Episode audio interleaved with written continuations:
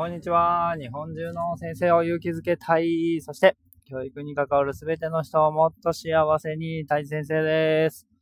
はい。えー、水曜日が終わりました。今日は子供たちと一緒に、えー、下校しましたけどね、えー、涼しくて笑いながらね、とっても楽しいなと思いながら過ごしておりました。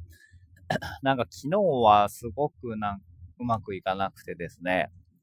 うん、なんかなーって思いながらいたんですけど、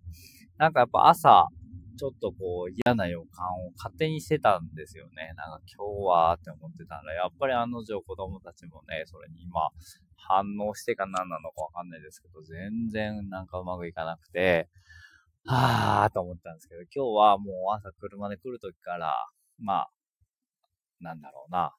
愛そうって言うとあれなんですけど、子供たちをね、たっぷり、うん、いい目で見ようと思いながら来たら、やっぱりそれに反応してくれて、子供たちも、えー、そんな風に動いてくれていましたね。はい。昨日ね、そういえば、朝、水筒を、自分はね、プラスチックの水筒だったんですけど、割っちゃったんですよね。で、なんかちょっとひびが入っちゃったんですけど、で、ポタポタとちょっと水が、お茶がね、中からこぼれていて、でもなルイボスティーが入ってて飲みたかったので教室に持って行ってたんですよね。垂れながらも。で、飲みながら過ごしていて、まあ、相変わらず垂れていたんですけど、ね、パッと気がついたら自分の水筒の下に、えー、トイレットペーパーね、ティッシュペーパーが3枚ぐらい重ねられて引いてあったんですよ。で、そのこぼれたお茶を拭き取るというかね、あの、まあ、コースターみたいにしてくれてたんですよね。で、あ、副担の先生がやってくれたのかなと思ってありがたいなと思っていたら、クラスのある女の子がしてたって言ってきて、あ、これ私やっといたからって言ってくれてですね、なんとなんとと思って、たまんねえなと思って素敵と思いましたね。なんかそういう心遣いができる子は本当に素敵だなと思いながら過ごしておりました。今日何の話をしようと思ったのかもうすっかり忘れてしまいましたが、はい。なんかなんだろうな何の話をしましょうね。あ、そうそう。なんか日本中の先生を勇気づけるとか、えー、教育に関わる全ての人をもっと幸せにっていうふうに言っているんですけど、僕はこのヒマラヤと YouTube はもうずっとそれを、えー、まあ、ミッションとしてやっているんですよね。で、聞いた人がちょっとでも元気になるような情報だったりとか、うん、あの、勇気づけられるような話ができるといいなと思っていたんですけれども、なんかあの、神戸のえー、先生が先生をいじめるっていう事件ありましたよね。本当に胸くそ悪いなと思いながら、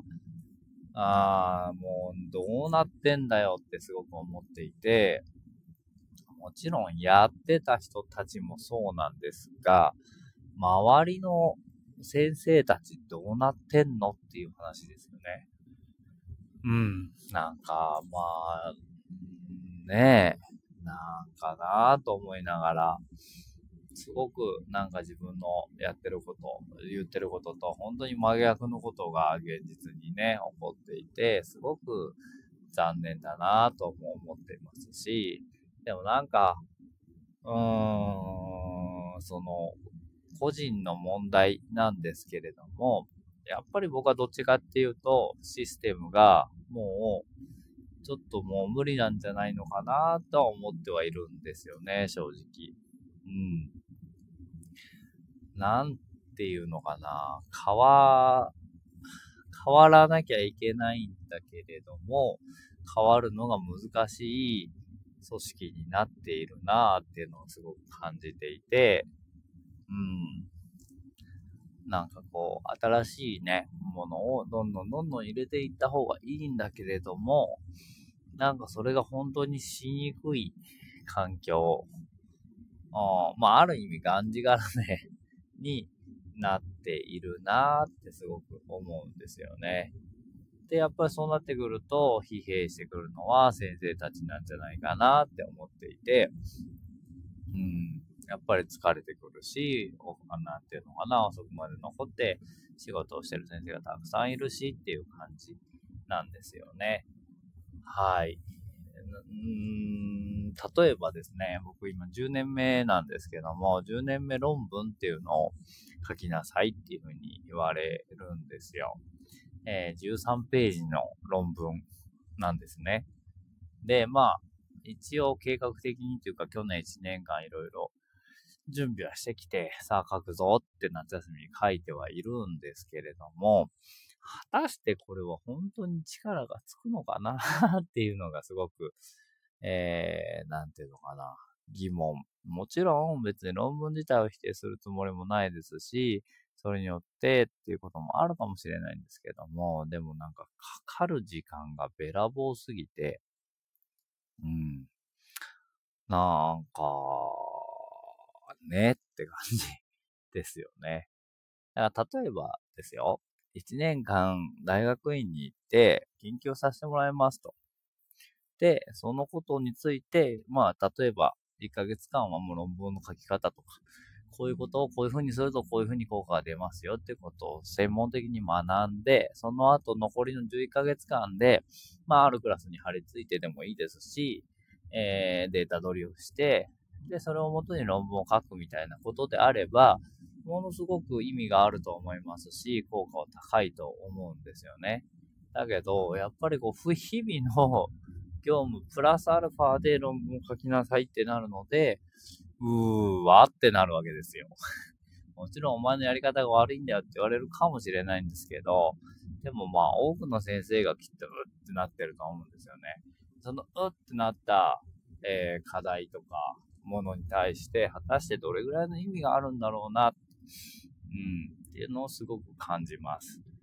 これがやっぱりシステム的な問題というか、うん、なんか論文が悪いわけでもないですし、その、研修のあり方が悪いわけではないんですけども、例えば10年一度先生をやったならば、1年間大学院でもいいですし、えー、会社で勉強してきてもいいですし、何かしら、なんかそういう風に、え市役所に行ってもいいかもしれない。まあ、たった1年何ができるんだって言われるかもしれないですけど、えー、子供園でもいいですし、なんかそんな風に、うん、サポートする側に回ってみるとか、違う立場からものを見てみるっていう方が、よっぽどなんかこう、また戻ってきた時に役に立つんじゃないかなっていうのをすごく感じています。うん。え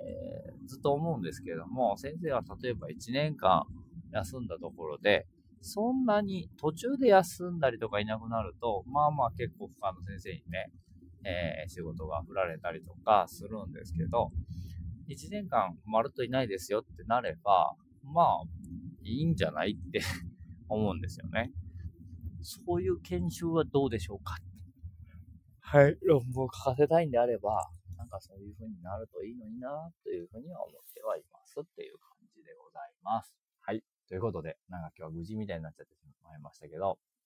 えー、もともと勇気づけていくためにはどうしたらいいかっていう話をさせていただきました。ということで、はい。あと2日、今日はちょっとですね、美味しいご飯を食べに行くの楽しみだなと思っております。ということで、はい。See you next time. Bye bye.。